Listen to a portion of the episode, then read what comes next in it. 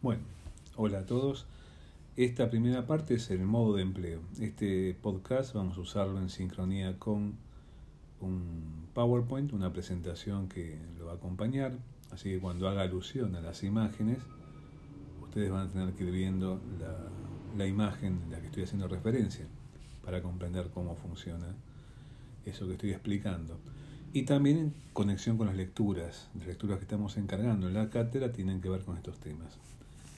Eh, este mm, episodio, que se llama Pantallas 1, eh, es la continuación de las clases presenciales. Cuando comenzamos las clases presenciales recordarán que estuvimos viendo cuestiones que hacen a las primeras prácticas de pantalla en los comienzos de la modernidad, que, empezaron a, a interrogar la mirada de los espectadores a partir de un esfuerzo que tenía que ver a veces con lo espectacular, a veces con la intensidad de poder proyectar una imagen para algún efecto de conocimiento, desde la astronomía, eh, pasando por las artes visuales, uno puede ver ahí unos cuantos siglos recorridos. Lo que vamos a ver a partir de ahora son prácticas de pantalla desarrolladas de una manera muy intensa desde fin del siglo XVIII y comienzo del XIX, que van formando un suelo en el que va a aparecer eh, la primera experiencia audiovisual intensiva,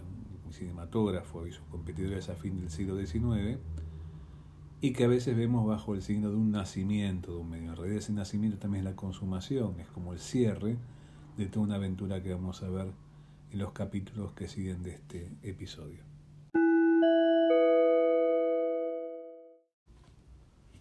Bueno, nuestra placa 1 tiene título, dice parte 1, pero volvemos a, remarcar esto.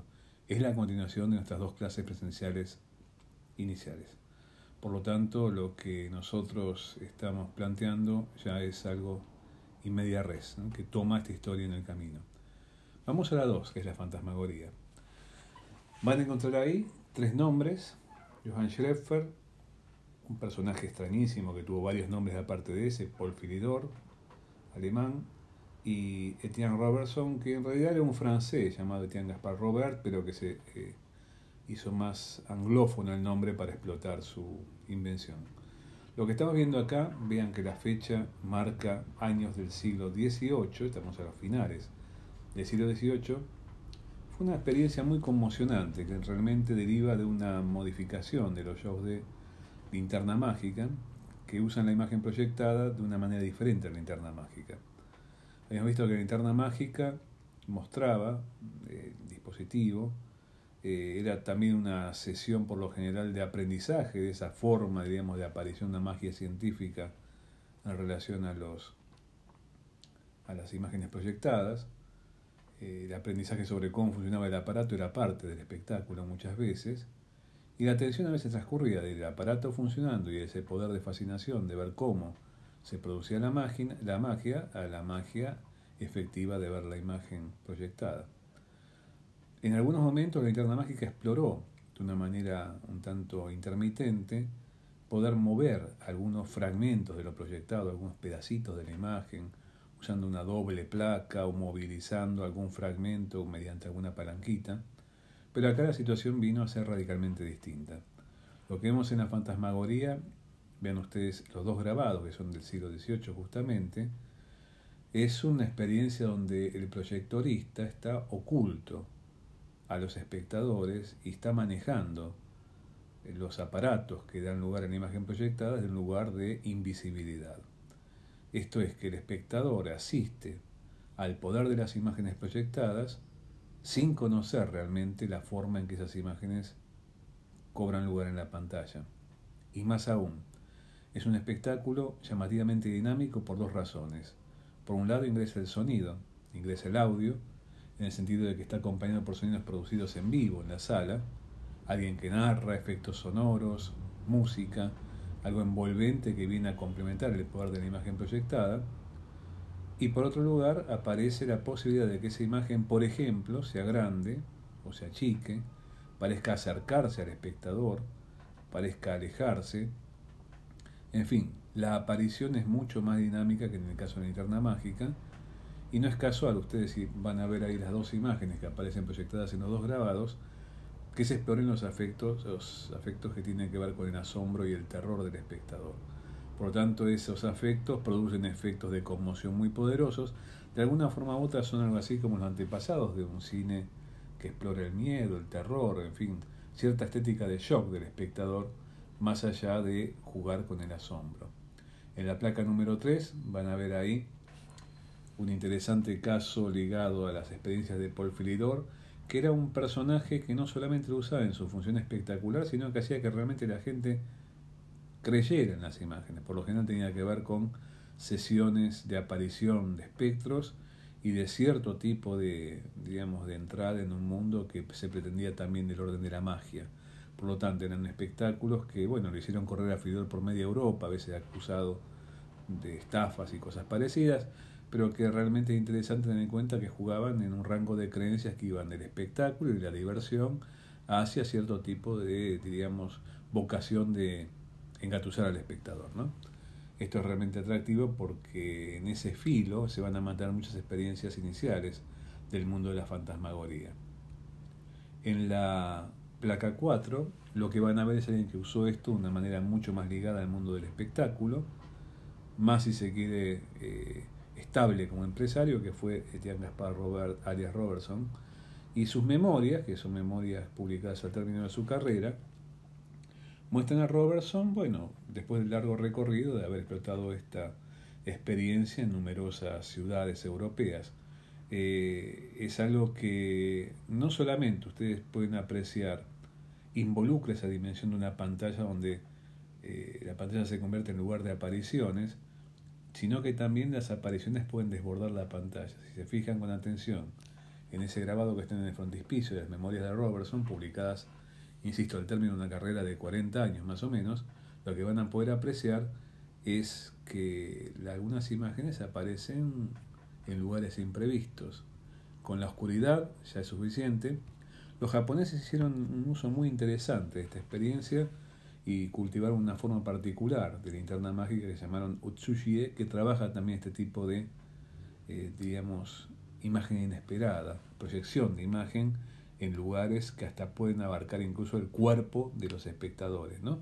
Por lo tanto, esto de Robertson también es el comienzo de una aventura muy interesante que implica el mismo desborde de las pantallas que vamos a ver muy fuertemente instalada en el mundo de lo que vamos a llamar más adelante cine de exposición. La placa 5 tenemos un caso rotundo de esto desarrollado en la segunda mitad del siglo XIX, los fantasmas de Pepper o Pepper Ghosts. Los fantasmas de Pepper fueron patentados por el señor John Pepper, pero realmente no fue el inventor, sino que él tuvo la astucia de poder patentarlo y estabilizó el sistema de producción de imágenes. Este tipo de experiencia se usó mucho en el escenario teatral, también en los espectáculos de feria, y fíjense en la imagen de la izquierda que estamos viendo una aplicación con espectáculo de feria. Lo que estamos viendo ahí, de la posición de los espectadores que están localizados a la izquierda del grabado, es un cuerpo, un ataúd, cuerpo real, estático, un ataúd real, físico, frente al ojo de los espectadores. Pero en el medio hay, con una luz muy tenue, para que no se pueda percibir claramente de qué se trata, un espejo semi-reflectante en 45 grados, que está mitad dejando ver lo que hay detrás de ese espejo, el cuerpo en el ataúd, y otro 50% está reflejando lo que está pasando oculto por un tabique en ese costado que no está visible para los ojos de los espectadores, pero que está ahí habitado por alguien. ¿Quién? Un actor disfrazado de esqueleto que va avanzando y al estar avanzando, iluminado por una luz que está detrás de ese tabique, no está para que la vean los espectadores, se superpone con el cuerpo de el fondo de la, del puesto de feria y uno puede percibir claramente cómo parece desprenderse el alma de un muerto y avanzar incluso sobre los espectadores. Fantasma de Pepper. En el grabado de la derecha tenemos una variación de esa experiencia que es ni más ni menos que poder poner fantasmas en el escenario. Hasta bien entrado el siglo XX, la primera década del siglo XX, todavía se podían percibir esta forma de apariciones de fantasmas en escena interactuando para los espectadores con los actores. ¿Cómo ocurría esto? Fíjense ustedes con un doble juego de espejos, el de arriba también semi-reflectante en 45 grados, y el de abajo enviando hacia el de arriba la imagen del actor que está debajo del escenario y que está ejecutando su performance. Ocurre que los espejos hacen que lo veamos arriba del escenario y da también la posibilidad de que un actor real pueda de golpe confrontarse con un fantasma. Esto necesita el oscurecimiento de la sala, cierto tipo de penumbra verde. De hecho, el niño Hitchcock, cuando tenía pocos años, iba a ver algunas obras teatrales en el East de Londres y recordaba que este en el momento que le gustaban de las obras eran melodramas con algún componente sobrenatural y que se avisaba siempre que venía el fantasma porque todo el salón de la platea quedaba oscurecido salvo una muy tenue luz verde, como una luz de pecera. Y esa luz verde de pecera, que después va a homenajear una escena muy famosa de la película Vértigo, era la que permitía que mejor funcionara este efecto del fantasma de Pepper.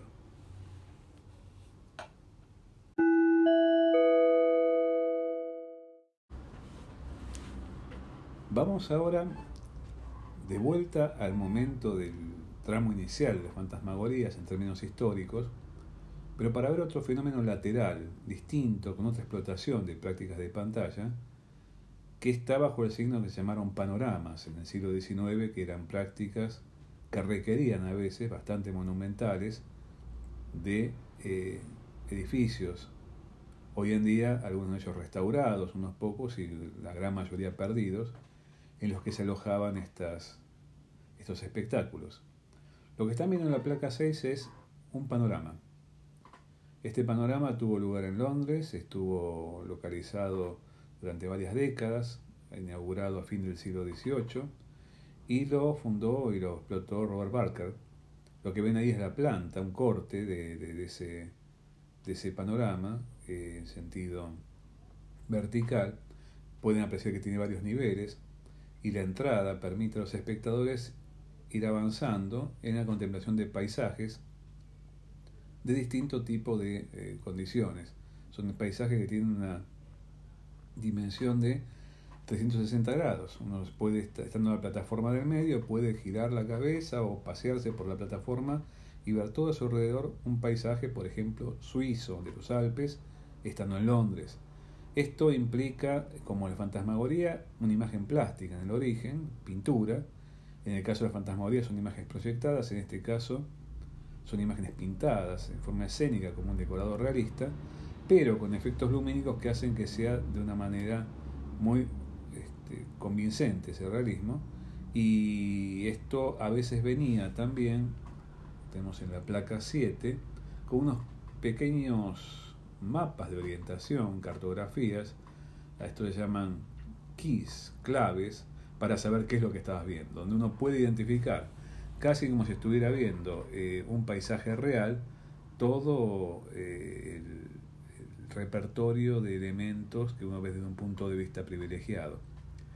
A diferencia de la fantasmagoría, estas prácticas de pantalla que involucran el contacto con una imagen que se propone como una muy buena simulación de un paisaje real, eh, tienen, acá ven a la izquierda el Peñón de Gibraltar, perdón, la, sí, Peñón de Gibraltar, y en el caso de eh, la derecha aparece la batalla de Trafalgar, o sea, una acción de combate bélica, pero congelada, como para que uno estuviera ahí mirando como un instante privilegiado de la confrontación de dos ejércitos, ¿no?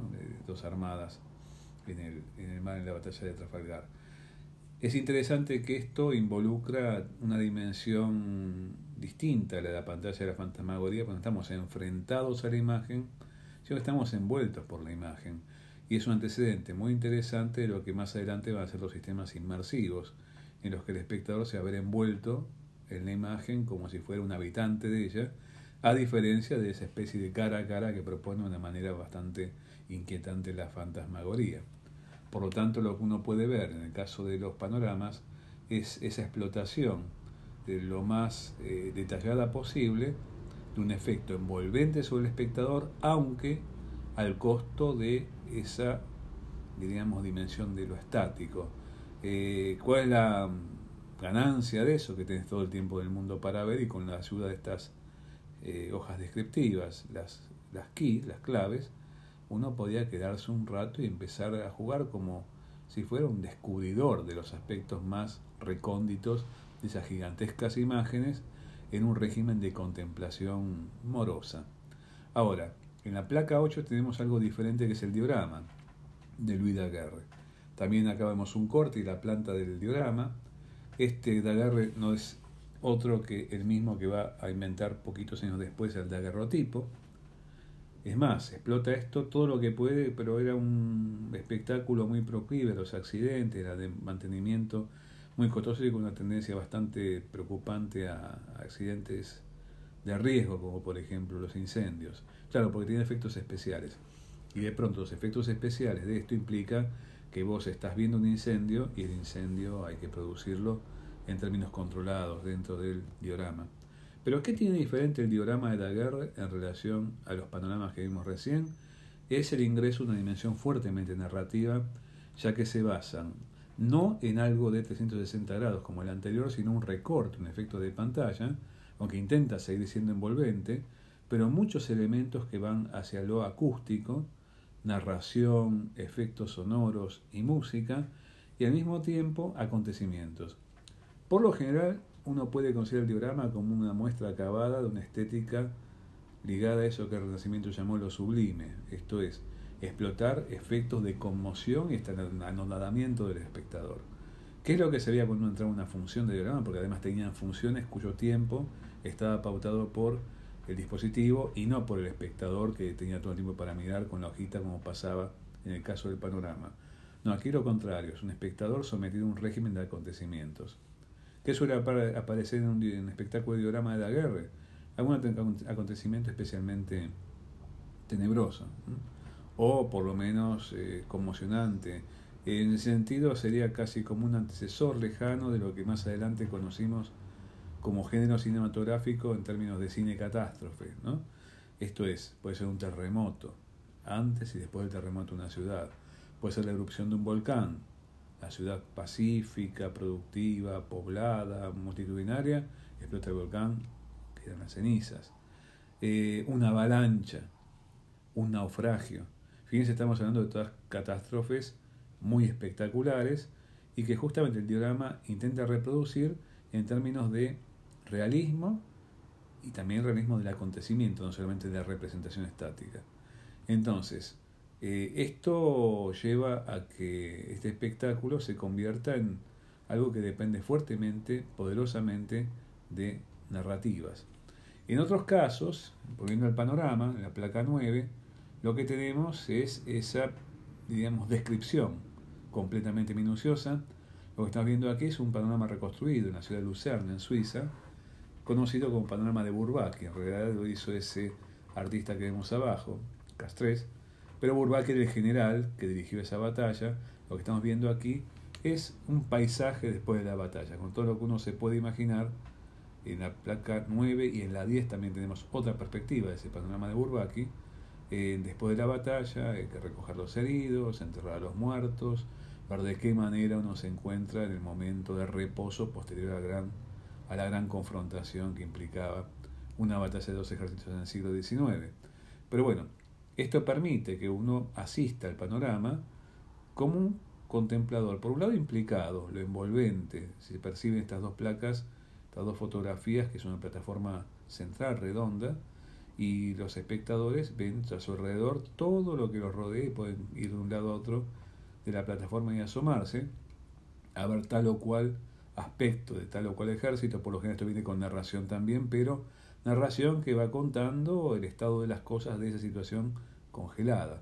Fíjense que en la placa 10 se percibe claramente, es un mix de recursos escénicos, objetos, atrezos eh, y decorados en el fondo pintados para que con la distancia todo eso se funda en una situación, diríamos, eh, de, continuidad. Pero está esa dimensión de lo estático, ¿no? Lo estático. Eh, esto es interesante porque de pronto aparece eso desafiado en un pequeño, pequeño modo de panorama que van a ver en la placa 11, que en los últimos años está concitando gran atención. Se llamaba panorama móvil, muy en panorama. Esto lo estudió mucho nuestro autor Gerke Jutamo que Jutamo ha publicado un libro muy importante en los últimos años llamado Illusions in Motion, Ilusiones en Movimiento.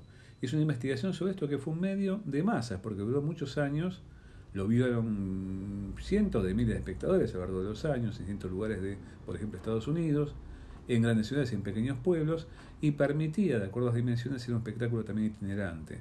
¿Qué vemos ahí? Vemos un espectáculo que va usando a ese lienzo que va transcurriendo como si fuera una cortina que se enrolla de un lado y se desenrolla del otro, mostrando paisajes, acontecimientos, como si fuera a veces un viaje por el tiempo o por la historia, acompañados por un narrador y también por lo general por alguien que eh, incluía elementos musicales a esa narración. No es una imagen proyectada, pero sí es una imagen que aparece y desaparece, o sea, se desenrolla y se enrolla, y al mismo tiempo transcurre, transcurre como si fuera una especie de traveling, que uno va viendo lateral a lo largo de un paisaje. Fíjense que esto es interesante porque ya ocurre en 1850 en un, panorama, en un momento donde los panoramas están conectados con la cultura, la cultura visual también de los trenes y el poder mirar por la ventanilla de un tren. El ojo y la movilización del ojo en la segunda mitad del siglo XIX tuvo en este pequeño medio que eh, había estado enterrado durante prácticamente un siglo sin que nadie se acordara prácticamente que había existido, un síntoma muy pero muy particular de esa movilización del ojo, que también se ve por ejemplo en la pintura impresionista, esa búsqueda que también animó por ejemplo los fotógrafos que empezaron a eh, buscar mediante la cronofotografía cómo, eh, cómo, eh, cómo detener el movimiento en una fase de tiempo y que van a conducir al mundo del cine. O sea que esto es un eslabón perdido prácticamente de una suerte de aventura de la mirada que nos va a llevar al mundo de lo cinematográfico. Y esta aspiración por viajar también queda ligada a los panoramas móviles, ¿no? De un, habitante de un pueblo, de una ciudad, que de pronto puede tener un espectáculo, visiones de lo que ocurre en otra parte del mundo y de las historias que pueden tener lugar en esa parte del mundo. En la placa 12 van a ver como la contracara de todo esto, que es el último momento de esta incursión en los panoramas y dioramas, lo que se llamó el Kaiser Panorama. Aquí tenemos un PIP Media. Recuerdan que en las clases presenciales que tuvimos al comienzo de la materia, nosotros vimos lo que era un PIP Media en el sentido de que son medios para atisbar, para curiosear como si fuera a través del ojo de una cerradura. Acá la gente que están viendo ustedes en el Kaiser Panorama de Furman, que fue inventado, patentado en 1880, es ni más ni menos que un conjunto de asistentes a una feria de atracciones que están viendo ciudades.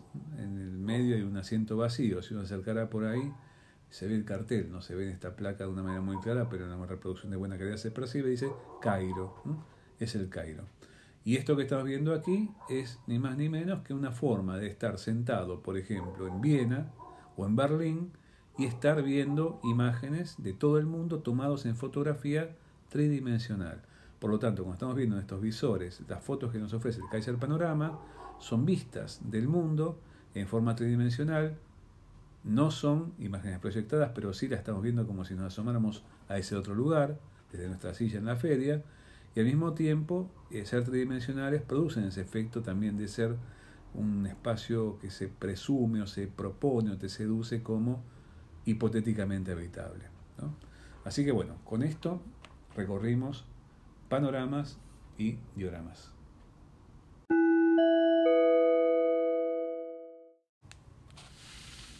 Bueno, habiendo repasado en los tramos anteriores todas las culturas de prácticas de pantalla de la fantasmagoría, como forma de linterna mágica modificada, con ese fenómeno particular, los fantasmas de Pepper, eh, los panoramas, los dioramas, uno puede ver que lo que por lo general se percibe como el comienzo o el nacimiento, de acuerdo a las narrativas tradicionales del cine, en realidad viene a recoger unas cuantas cosas de estas prácticas y estas aspiraciones de la mirada en el siglo XIX. Lo que vemos como el nacimiento del cine en realidad es como la llegada a a una encrucijada de tres líneas de desarrollo que van a poder ver en la placa número 13. La placa 13 lo que van a percibir es que eso que llamamos cine el cinematógrafo de Lumière eh, y todos los competidores, la media docena de aparatos que también funcionaban a fin del siglo XIX y que fueron patentados en lugares como Inglaterra, Francia, los Estados Unidos, eh, eran eh, como el nudo, el punto de conjunción de tres grandes ramas de árbol, un árbol genealógico, que en un caso tenía siglos y siglos enteros de desarrollo, como es el punto A, que es el de sistemas de proyección de imagen. Podríamos haber ido mucho más atrás a las cavernas prehistóricas, por ejemplo, para percibir hasta qué punto, pensando en imágenes plasmadas, imágenes que juegan con la ilusión de movimiento en una pared, uno puede remontarse hasta la época de las cavernas, como plantea Werner Herzog en su documental La cueva de los sueños olvidados. Y las otras dos ramas son del siglo XIX, los juguetes ópticos que nacen con un furor absoluto luego de la divulgación de la teoría de la persistencia de la visión por Roget en 1824. Esto hace que esos juguetes, a veces llamados juguetes filosóficos, sean un lugar o una experiencia donde eh, confluyen el aprendizaje de ciertos mecanismos de la visión, eh, cierto tipo de, digamos, intento de hacer jugar con eso a grandes y chicos, decían que eran aparatos para disfrutarlos en su operación, y también lo que es el inicio de un, uso de estas imágenes para fines eh, de aprendizaje, educativos. Por lo tanto, eh, esta tradición, que al mismo tiempo es algo así como la prehistoria de nuestros dibujos animados, que abarca mm, tres partes del siglo XIX con un montón de nombres generalmente de procedencia griega en cuanto a de alguna forma describir lo que producían al girar las imágenes o hacerlas rotar o darle algún tipo de, movilidad en forma manual o con algún pequeño mecanismo. Eh, son una cultura de, la imagen con ilusión de movimiento previa al cine, décadas previa al cine, y que también se desarrolla muy intensamente entre 1825 y el momento del arranque de estas máquinas que registran y reproducen imagen de movimiento a fin del siglo XIX. Y en tercer lugar, la fotografía, muy en particular no la fotografía de pose, la fotografía que tiene que ver con el registro de lo estático, sino la fotografía que en principio eh, intenta atravesar una frontera, que es la frontera de lo que el ojo a simple vista no puede ver, por ser demasiado veloz, por ser un borrón ante el ojo del observador. Por ejemplo, el vuelo de un ave en movimiento, el galope de un caballo, la caída de un animal en el aire, el cuerpo humano cuando está ejerciendo alguna performance de alta velocidad, como es por ejemplo un salto en largo, o un salto con jabalina, un, este, arrojar una jabalina, un salto con garrocha, todo lo que implica el mundo, por ejemplo, lo deportivo, incluso el mundo del movimiento del cuerpo humano en el plano de la observación médica, el movimiento animal. Esto va a ser explorado por varios investigadores. Por lo general este tema se lo ve en las carreras de cine dentro de la historia del cine, como algo así como una, un pre-cine, una prehistoria del cine, las experiencias de eh, un Edward Muybridge o de, alguien como, como Mathieu Jules en Francia, y que evidentemente se lanzan a, hacer con la fotografía algo muy diferente, a registrar lo que está ahí y se ve lo más parecido posible a cómo vuelve el ojo, porque se lanza a registrar lo que está ahí, pero el ojo sin la máquina jamás podría haberlo detectado de esa manera. Ahora, los cronofotógrafos estaban interesados en fijar el movimiento en fases y poder analizarlo de rebote como boomerang, lo que les interesa, recordarán cuando cursaron historia del cine, es poder sintetizar ese movimiento y demostrar que sus análisis eran correctos. Es lo que hacía Muybridge, ¿no?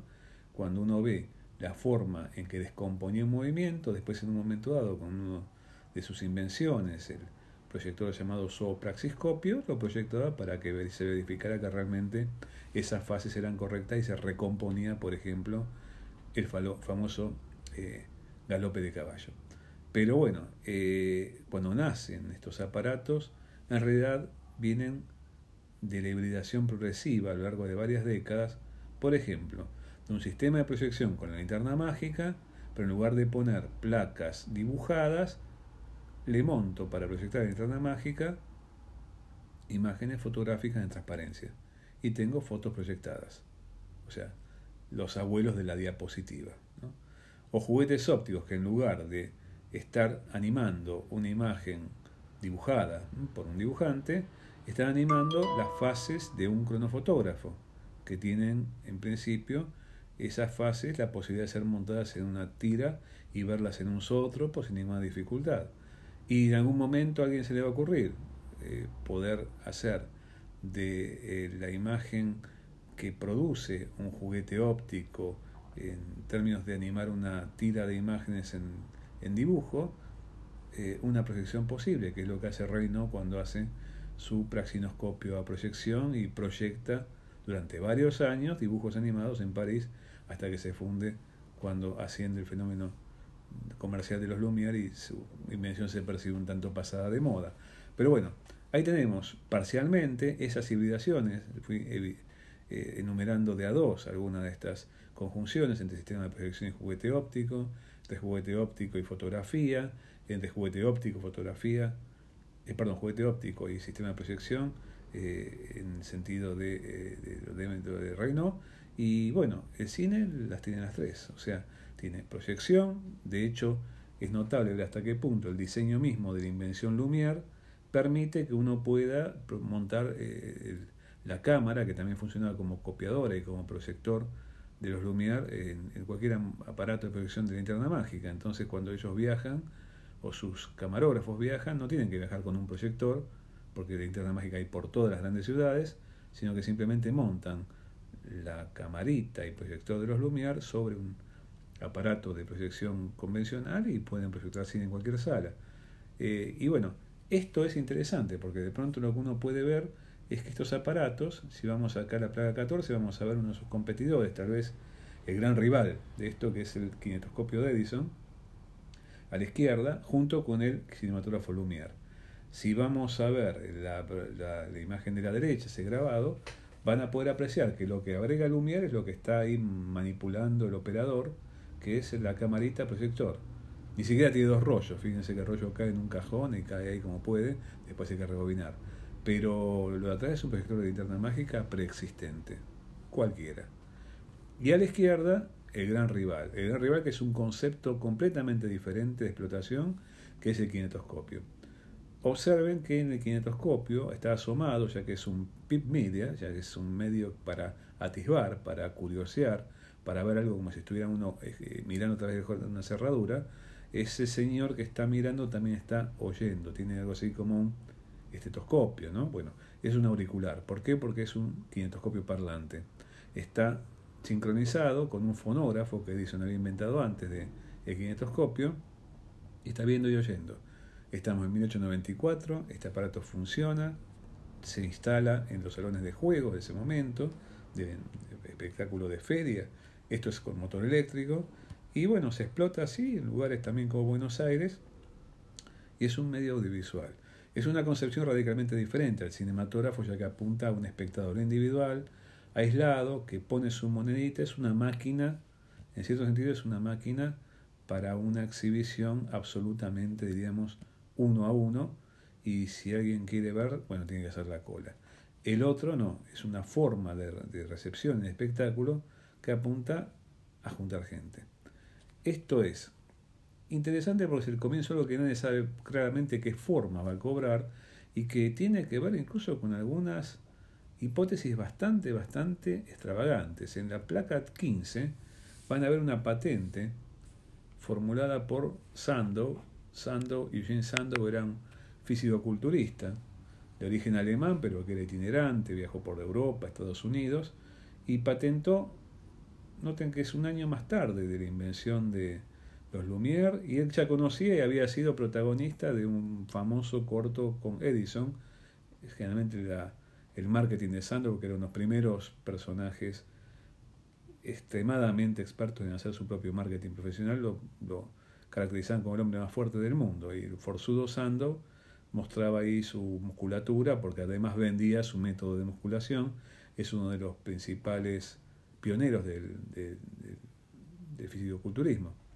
Pero bueno, además el inventor. Lo que están viendo acá es una propuesta de Sando para publicidad callejera un personaje que sigue una evolución del famoso hombre sándwich. esos que portan carteles, que uno puede ver en Inglaterra victoriana, son personajes típicos de la vida urbana, y acá la idea era que ese personaje portara una pantalla frente a sí y desde atrás de su cabeza lo que se podían ver era proyecciones fijas y móviles, como si fuera linterna mágica, fotografía proyectada y pequeños fragmentos de película con comerciales. Algo así como un hombre sándwich callejero. Pensemos que este hombre sándwich también seguramente podría vocear los productos. Por lo tanto, una experiencia curiosísima de cine móvil, no para consumo del personaje que estamos viendo, sino para que los otros pacientes urbanos pudieran apreciar ahí lo que este personaje estaba promocionando. Pero no era el único. En la placa 16 ustedes pueden ver que William Fritz Green, otro de los inventores del cine, alguien que mano a mano compitió con Lumière y otros inventores de la época, por su parte, tal vez sin conocer para nada lo de Sandow, patentó un sistema similar de pantalla móvil para estos fines de eh, visión urbana, eh, proponiendo interesante esto, ¿no? Una forma de contacto con la imagen en movimiento que involucraba esa especie de dinámica propia de la gran ciudad que ya requería no solamente de imágenes fijas, el cartel, el afiche, que ya la poblaban, estos son los años de nacimiento de la cultura del afiche, de una manera sistemática, en la publicidad, digamos, que ya va a apuntar al siglo XX, sino también el uso de pantallas para esa, ojo, son dos prototipos, son dos patentes alocadas, digamos, de dos personajes muy, pero muy, diríamos, fuera de serie, por este, lo, a veces hasta lo, lo extraño de su carrera. Fredrin también un inventor realmente fuera de lo común en muchos sentidos. Estaba explorando también esos momentos del cine color, del cine tridimensional. Y después, bueno, es una leyenda para los británicos, ese gran candidato para inventar el cine de los británicos. Es algo así como su precursor preferido. Pero bueno, podría disparar para otros lados esto. Por ejemplo, vamos a ver brevemente, para ir cerrando, hacia dónde puede ir esta especie como de utopía de una imagen en movimiento que le propone algo radicalmente nuevo a los espectadores de fin del siglo XIX, principio del XX. Fíjense que no tiene que ver esto con el mundo todavía de los relatos, sino que tiene que ver con experiencias ampliadas por una tecnología, en algún caso visual, en otro caso visual y acústica, pero que te implica hacerte mover de lugar. En la placa 17 van a ver el cinorama de Grimán Sansón que se mostró en la Exposición Universal de 1900 y es un simulador de viajes en globo. Lo que estamos viendo es un aparato que tiene una decena de proyectores en la parte de la base de la plataforma. En la plataforma se reúnen los espectadores, unas decenas. En realidad esto como es una imagen comercial es demasiado ambiciosa, no era tan grande el invento, pero bueno, arriba había un globo para poder convencer a los espectadores que estaban moviéndose y elevándose de la manera más, diríamos, seductora posible. ¿Qué se veían? Pequeños cortometrajes de 160 grados con las imágenes ensambladas de un otro proyector ocupando toda la, eh, digamos, el alrededor de la, del campo visual del espectador y se giraba eh, este, lo mismo eh, que implicaba, bueno, emular la percepción aérea de un viaje en globo, que implicaba esto otra forma de ver la Tierra también, ¿no? Los Lumière no fueron ajenos a este invento, en la placa 18 vemos el fotograma, que es una invención de ellos que también presenta en la Feria Universal de 1900, por eso la patente es un poquito anterior, y es una máquina para registrar fotografías de 360 grados. Esa cámara que ven a la, derecha de, la placa va girando y al girar está impresionando un negativo que tiene prácticamente un metro de ancho y digamos 12 centímetros de, alto aproximadamente y que queda con dos posibilidades de proyección. Uno es montarlo sobre una proyección 360 grados como está en la maqueta que están viendo ustedes a la izquierda, que es una imagen de una maqueta. Eso se montó así en la exhibición de 1900 en París y la otra posibilidad es que se monte sobre un proyector de linterna mágica y lentamente se va deslizando la, la, imagen en transparencia fotográfica y uno ve todo un recorrido como si fuera una larga panorámica de 360 grados que tiene que ver con grandes paisajes de unas cuantas locaciones del mundo que ellos recorrieron con el fotograma. En su momento pensaron que esto iba a ser tan interesante para sus carreras como el cine. Quedó como un episodio bastante olvidado hasta que en los últimos 30 años aproximadamente se llamó la atención también como un precursor de nuestras actuales experiencias inmersivas. Y lo último, es algo muy curioso que le permitió al señor Hale, el inventor de esto, explotarlo durante varios años eh, a comienzos del siglo XX, los famosos viajes o tours de Hale. El señor Hale patentó un sistema en Chicago y que consistía en un simulacro de vagones, pequeñas salitas, incluso él pensó en hacer como una estación con varios vagones, una sala sería cada, cada, cada uno de los vagones sería una sala, que simulaban viajes por distintos paisajes estadounidenses especialmente.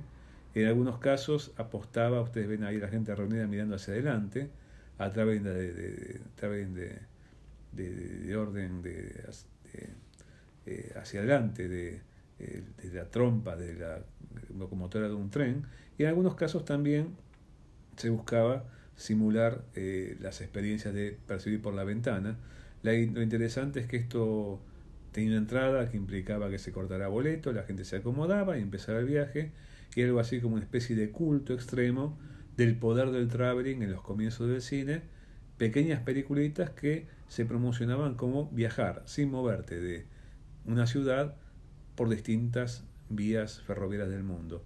Un caso muy interesante, muy atractivo de asunción de eso que comentábamos que estaba en el arranque de la cultura de la movilización del ojo en el siglo XIX, que es la práctica de la mirada del viajero en un tren, observando, observando desde la, la fluidez de lo que es el, el, tránsito del tren, las vías de ferrocarril, muy diferente a viajar una diligencia, por ejemplo, arriba de un caballo, porque era algo muy pero muy fluido, eh, la contemplación de un paisaje. Esto lo contempla así de una manera muy consciente, posibilitando incluso un dispositivo que se basa en eso de la manera más multisensorial posible.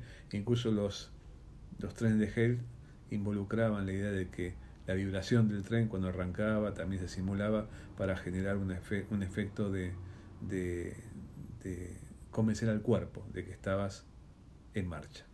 Bueno, por ahora dejamos aquí. En la próxima va a venir algo similar en relación a la otra gran vía de contacto con las prácticas de pantalla en el siglo XX, que es la que tiene que ver con la visión a distancia.